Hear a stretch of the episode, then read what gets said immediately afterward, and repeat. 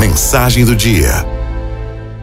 Mensagem do dia é um texto da Marta Medeiros. Eu li dia desses uma frase que me fez pensar. Dizia assim: Amar é encontrar aquilo que não se procura. E subitamente eu lembrei daqueles que se produzem no sábado à noite para sair em busca de paquera, de quem se vale do aplicativo Tinder, na esperança de achar sua cara metade de quem se matricula em todos os cursos, prevendo que dali será pensado um candidato a marido ou a esposa. De quem pede aos amigos para que lhe apresentem solteiros e solteiras à disposição.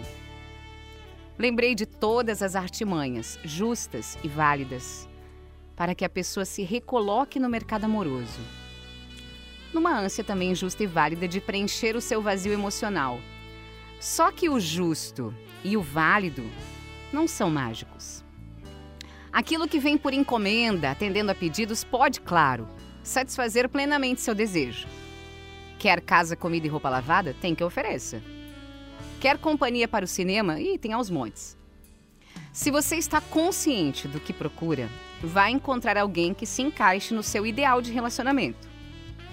Funciona mais ou menos como uma entrevista de emprego. Justo e válido.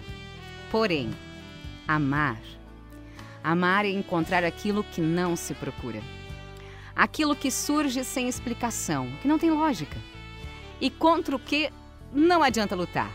Nenhuma resistência é suficiente. Amar é puro fascínio.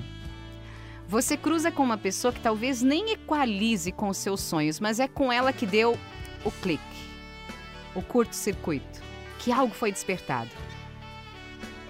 A mágica está no que não veio por encomenda, nem atendendo pedidos, nem no momento certo, nem mesmo pegou você de banho tomado. É um flechaço do cupido que às vezes é ruim de mira, mas ao menos tem boa intenção.